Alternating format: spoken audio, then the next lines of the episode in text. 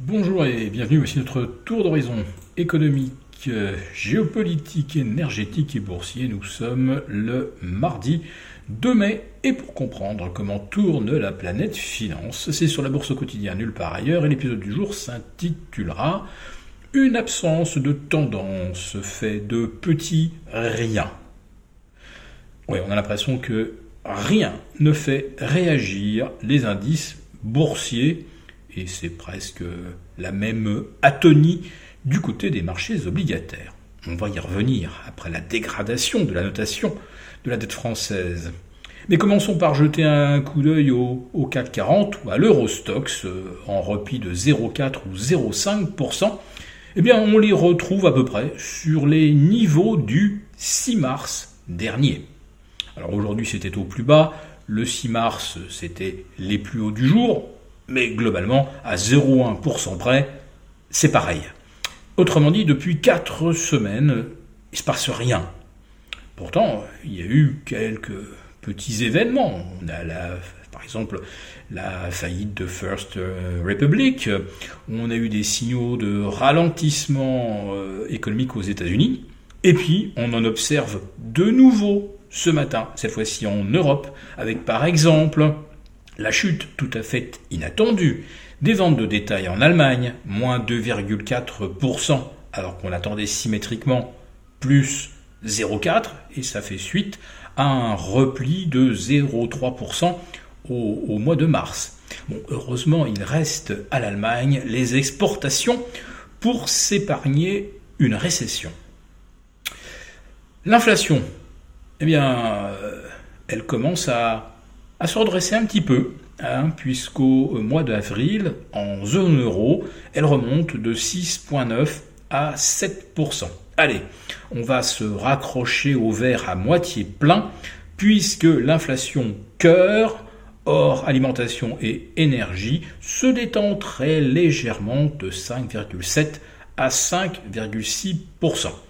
Néanmoins, quand on regarde les choses un petit peu plus en profondeur, on s'aperçoit que l'inflation a finalement beaucoup de mal à revenir. Après, euh, c'est vrai, un premier épisode de baisse assez rapide, entre quasiment 10 et 7, et maintenant on voit que c'est beaucoup plus compliqué. Mais cela n'inspire ni crainte, ni stress particulier. D'ailleurs, la preuve, l'indice VIX, euh, l'indice de, la peur aux États-Unis, est revenu en dessous de 17. Et ces 17 ont été atteints après donc la faillite, la liquidation de First Republic et son rachat par JP Morgan. Alors vous avez bien compris dans cette affaire que l'on a une nouvelle fois tordu, non, on a carrément mis de côté toutes les règles. Euh, la principale, et c'est une règle antitrust, c'est que aucune banque américaine euh, rassemblant plus de 10% des euh, dépôts des Américains ne peut racheter une concurrente. Bon, JP Morgan, c'est 14,4% des dépôts des Américains, c'est 2250 milliards de dollars de conservation c'est-à-dire à peu près l'équivalent de 10% du PIB américain, eh bien, elle va pouvoir racheter First Republic et euh, accroître son périmètre de presque 300 milliards de dollars supplémentaires.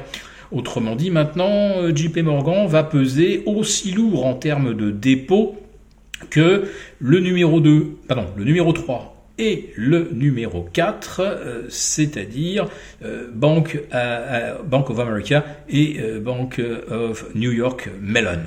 Donc JP Morgan devient un, hyper géant, hyper systémique. Mais bon, puisque cela a évité qu'on observe une contagion de First Republic aux autres banques américaines, tout le monde est content.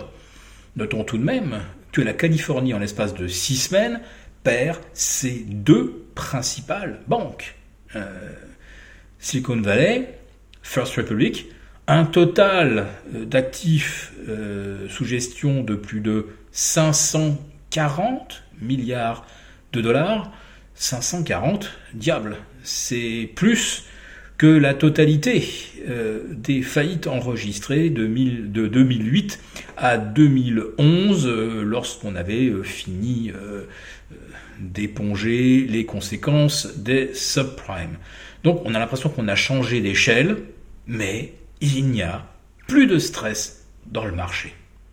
Bon allez, je vous fais pas languir plus longtemps. le grand suspense du jour, le stress, c'était comment vont réagir nos OAT après la dégradation par Fitch euh, de euh, double A à double A moins. Euh, eh bien, il ne se passe rien. Je vous le disais dans le titre, ces petits riens qui font qu'il n'y a pas de tendance. Eh bien, aujourd'hui, il n'y a strictement aucune réaction. Évidemment, j'ai regardé immédiatement, comme tout le monde, hein, le spread entre le Bund et l'OAT ou le BTP italien. Ça ne bouge pas, on est toujours entre 58,5 et 60 points.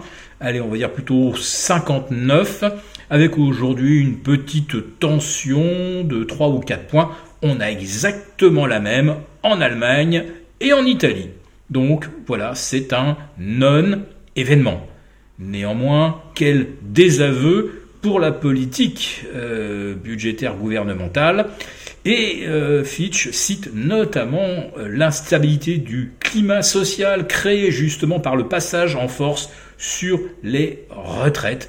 Autrement dit, dans le coup, on va dire que le gouvernement a absolument manqué tous ses objectifs. Si cette vidéo vous a plu, n'hésitez pas à nous mettre un pouce.